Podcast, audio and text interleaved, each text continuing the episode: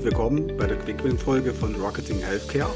Wir sprechen heute nochmal mit Malte, Dr. Malte Krohn von der Mindful Startup School. Wir haben in der letzten Folge ganz viele Themen rund ums Thema mentale Gesundheit gestreift, Praxistipps erhalten, einen Einblick bekommen und ja, auch schon die ein oder anderen äh, Tools und äh, kleinen Hinweise, wie man was umsetzen kann. Aber wir wollen heute in der Quick-Folge eigentlich noch mal ein bisschen tiefer reingehen, Malte, mit dir. Herzlich willkommen erstmal. Ja, hi Matthias, danke, dass ich nochmal dabei sein darf und ich freue mich auch heute wieder auf das Gespräch. Ja, und dann würde ich sagen, wir starten direkt mal rein.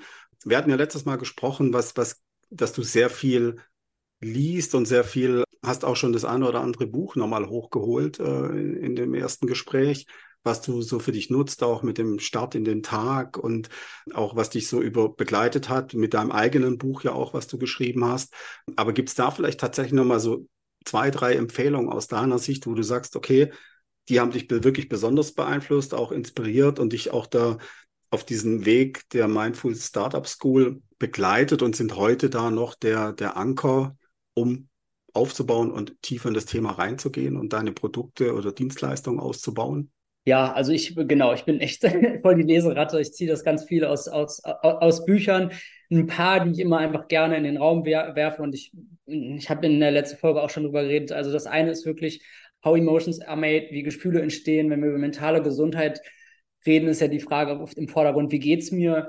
Und ja, das nehmen wir viel mit unserem Geist wahr, aber einfach zu verstehen, dass das sehr viel im Körper verankert ist, die Dinge, die man dafür irgendwie auch machen kann, das ist ein ziemlich Wissenschafts-, also viel Science irgendwie in diesem Buch drin, finde ich sehr augenöffnend.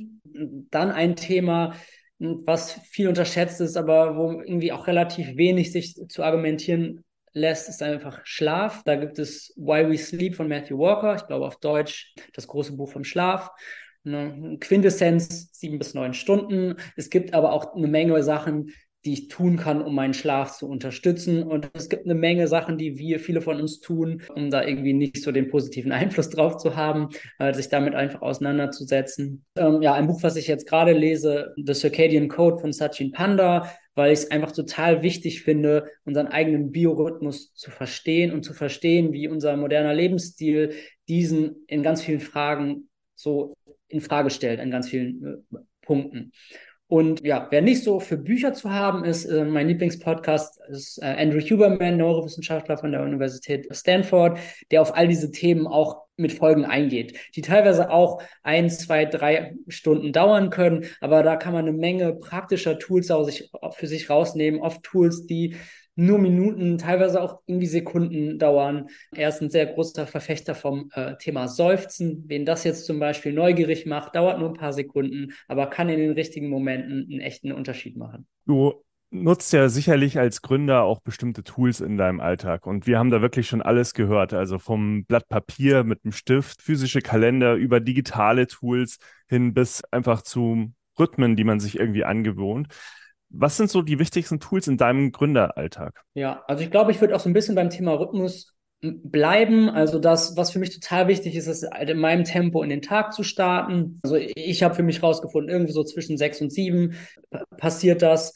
Ein paar Sachen, die ich für, für mich mache, ist so eine kalte Dusche, in meiner Zeit einen Kaffee zu trinken, nicht aufs Handy zu gucken. Und ich weiß einfach, dass ich, wenn ich das so gemacht habe, das dauert Stündchen, eineinhalb, total fokussiert bin und einfach dann performen kann, kreativ sein kann, dass mir das Spaß macht, dass mir das gut, gut tut. Also das ist was, wo ich echt zu stehe, wo ich glaube, ich hatte selber auch eine, eine Burnout-Erfahrung. Das habe ich in der Zeit meiner, abschließenden Zeit meiner Dissertation ersetzt durch Buchschreiben. Also ich habe morgens an dem einen Buch geschrieben und dann den Rest des Tages an dem anderen. Das ist für mich mächtig schief gegangen. Das ist einfach was, was ich nicht mehr in Frage stelle. Immer mit dem Hinweis, dass nichts, was ich tue, komplett dogmatisch ist. Wenn ich irgendwann mal einen Zug nehmen muss oder einen Flug nehmen muss um 6 Uhr morgens, dann stehe ich nicht um 4 Uhr auf, um das alles zu machen, sondern ich nehme einfach hin, dass das so ist. Oder zum Beispiel meine erste Mahlzeit nehme ich um 12 Uhr im Normalfall ein. Aber wenn meine beste Freundin mich fragt, ob wir frühstücken gehen, dann sage ich dazu auch gerne mal ja. also das Leben passiert weiter und äh, geht seiner Wege und da versuche ich auch einfach sanft und mitfühlend mit mir zu sein und nicht diese Rhythmen und Tools, die ich etabliere, über meine Lebensfreude zu stellen. Sozusagen. Das sind eben so diese, diese Rhythmen. Ne? Ich glaube, ist jetzt kein klassisches Tool, jetzt haben vielleicht viele erwartet, es kommen jetzt so irgendwelche App-Empfehlungen, aber ich glaube, das ist, sind trotzdem auch wichtige Tools am Ende des Tages, die du genannt hast, Malte. Und jetzt ist es ja so, und wir hatten da in der letzten Folge auch schon ein bisschen gesprochen über deine Rolle im, im Hamburger Ökosystem, Startup-Ökosystem. Da vielleicht tatsächlich auch mal die Frage, ob du uns mal aus diesem Blickwinkel raus und deiner Erfahrung in Hamburg Tipps hast, wo, wo du sagst, das ist für Gründerinnen und Gründer eine wichtige Netzwerk, und Netzwerkknoten, Plattform, wo sie sich im Endeffekt finden sollten, blicken lassen sollten, ob es jetzt digital Präsenz ist. Und vielleicht noch eine zweite Frage angeschlossen gleich, gerade im, im Bereich Mental Health, gibt es da irgendwo, wo du sagst, wenn ich mich oder als Gründerin und Gründer dafür interessiere, sollte ich unbedingt das mal mir angeschaut haben, das besucht haben? Ja, also das Spannende ist ja eigentlich, dass ich so ein bisschen versuche, zwei Welten zusammenzubringen. Ich habe mit elf angefangen, irgendwie mit Kampfkunst. Ich habe selber eine Ausbildung als Yogalehrer, als Meditationslehrer und mein ganzer Bekanntenkreis, so im persönlichen Bekanntenkreis, wobei das auch immer mehr verschwimmt, eine schöne Art und Weise in, meinem, in meinem persönlichen Fall, die setzen sich ganz viel mit solchen Themen auseinander. Und mein Impuls wäre vielleicht an GründerInnen, einfach mal zu Veranstaltungen zu gehen rund um diese Themen ganz aus ihrer eigenen Bubble. Also vielleicht mal aus der Komfortzone rauszugehen und vielleicht am Samstagabend mal zu einer Kakaozeremonie oder sowas.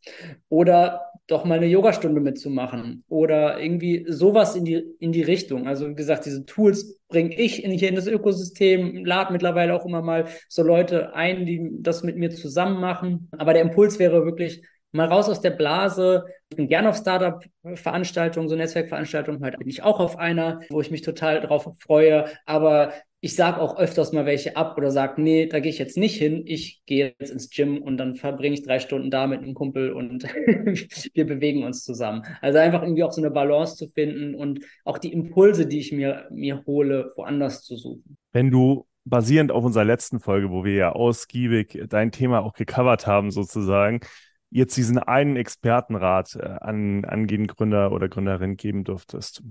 Kann auch durchaus in einem bestimmten Bereich der Gründung sein, weil das Thema natürlich jetzt ein sehr, sehr großes ist. Aber vielleicht gibt es da für die Startphase oder für die Skalierungsphase oder was du auch immer jetzt rauspicken willst, so einen Expertenrat, den du damit auf den Weg geben möchtest. Gerne. Also ich glaube, das sind so zwei Dinge. Ein Thema, das in der letzten Folge so ein bisschen zu kurz kommen, gekommen ist, wo ich jetzt irgendwie heute auch nochmal ganz explizit darauf eingehen will. Aber also das erste ist, glaube ich, sich selber zu erlauben, das auf die eigene Art und Weise zu machen.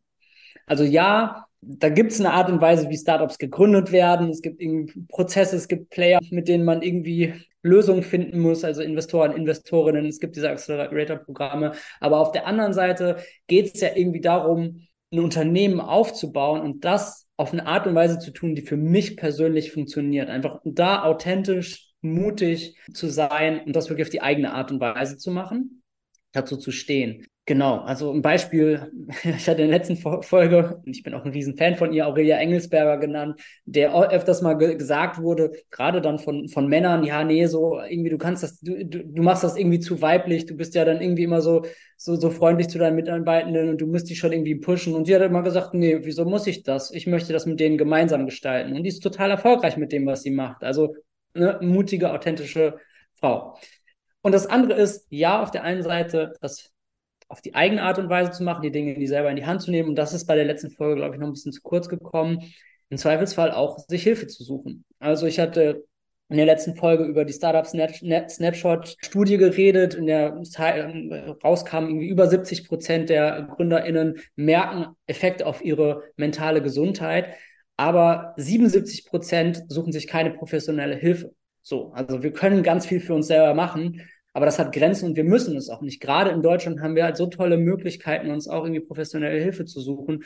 Da auch einfach immer offen zu sein, das finde ich noch eine andere richtig gute Idee. Wir hatten es ja in der letzten Folge auch schon, also wo man dich finden kann und wie man sich am besten mit dir vernetzen kann. Ich würde es aber trotzdem gerne nochmal erwähnen, weil wir natürlich dich äh, unseren Hörern auch nochmal wärmstens ans Herz legen wollen. Also auf LinkedIn haben wir gelernt, ist der beste Kanal, um sich äh, initial mal mit dir auszutauschen. Das ist äh, auch so geblieben, nehme ich an. Genau. Und eine Übersicht gibt es auf meiner Website über die jetzigen ja, Angebote. Das, da verändert sich in nächster Zeit noch so ein bisschen was. Aber gerade bin ich äh, auf LinkedIn und da versuche ich das auch, was ich gerade mit auf den Weg gegeben habe, auch authentisch zu sein, Dinge zu teilen, von denen ich glaube, dass die auch wirklich einen Unterschied machen. Und ich hoffe, dass das den Leuten dann auch gefällt. Prima. Ja, Malte, vielen Dank, dass du nochmal zu Gast warst. Auch an Matthias, äh, dass äh, wir diese Folge wieder gemeinsam gehostet haben.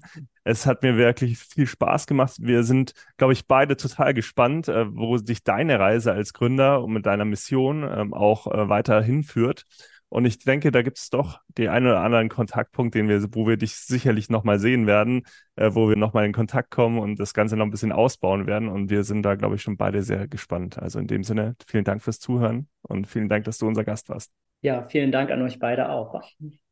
Vielen Dank, Malte. Und äh, wer es noch nicht gehört hat, sollte unbedingt noch die Folge, die erste Folge mit dir reinhören, um noch viele weitere praktische Tipps mitzunehmen. Das zum Schluss. Also bleibt gesund und vielen Dank.